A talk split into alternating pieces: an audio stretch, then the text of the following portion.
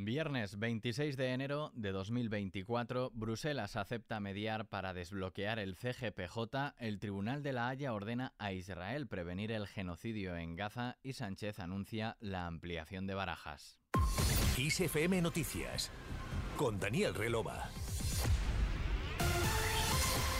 El ministro de Presidencia, Justicia y Relaciones con las Cortes, Félix Bolaños, y el vicesecretario general institucional del PP, Esteban González Pons, se reunirán el próximo día 31 en Bruselas, una vez que la Comisión Europea ha aceptado mediar para desbloquear la renovación del Consejo General del Poder Judicial.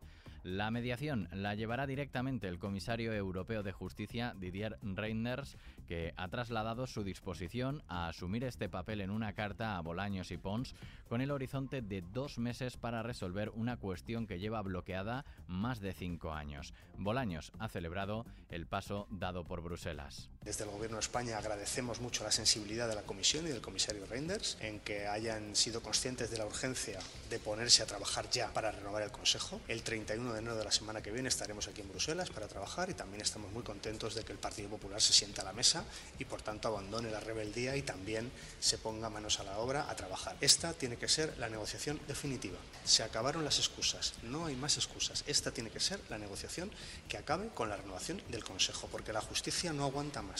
Desde el PP, Alberto Núñez Feijó ha celebrado que Reinders haya citado al gobierno y al PP para un diálogo estructurado sobre el poder judicial. Agradezco a la Comisión Europea y al comisario Reinders que quiera ayudar para renovar el Consejo a la vez que hacemos una nueva ley profundizando en la independencia del poder judicial. La fórmula del diálogo estructurado creo que es una buena noticia para iniciar un camino de una nueva ley en el que se prueba de una vez por todas que los políticos vayan sin solución de continuidad al Consejo General del Poder Judicial o al Tribunal Constitucional. Y esperamos que el día 31 nos pongamos a trabajar en las dos cuestiones que hemos comprometido, renovar el Consejo y simultáneamente presentar ante las Cortes una ley en la que la independencia del Poder Judicial quede garantizada.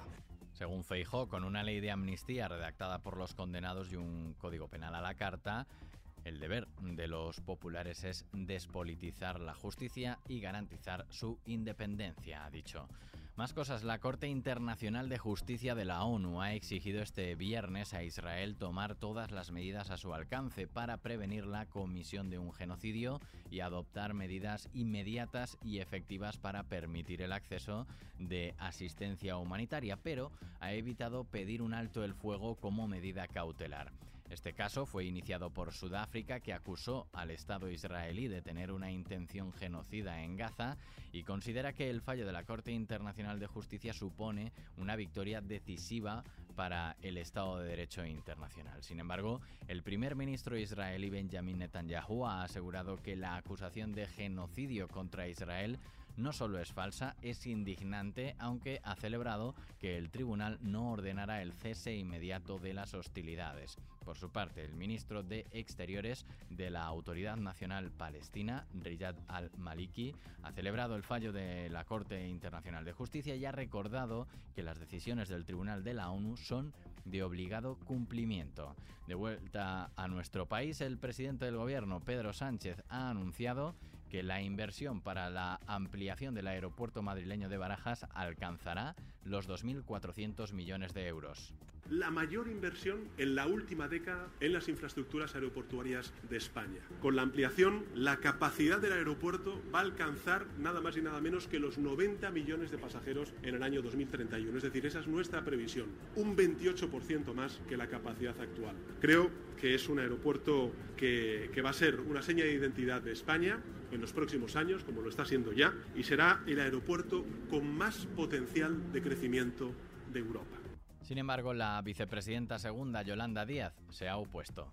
España ha participado en la COP28 con un mandato que era cumplir eh, las reducciones de emisiones de CO2 y, por supuesto, descarbonizar la economía e impedir el, fomento de eh, consumos de combustibles fósiles. Esta iniciativa que se ha anunciado hoy parece que no va en esa dirección. Nosotros hemos cerrado un acuerdo con el Partido Socialista que no solamente no iba en esta dirección, sino que iba en dirección contraria. Es decir, A su juicio, el acuerdo de gobierno que su formación política suscribió con el PSOE, como ha dicho, va en dirección contraria y esta es, según Yolanda Díaz, la descarbonización de la economía, impedir el fomento de los combustibles fósiles y garantizar el derecho a la movilidad. No se puede ser ecologista a ratos, ha dicho la líder de Sumar en declaraciones a los medios en Fitur, la Feria Internacional de Turismo que estos días se celebra en Madrid.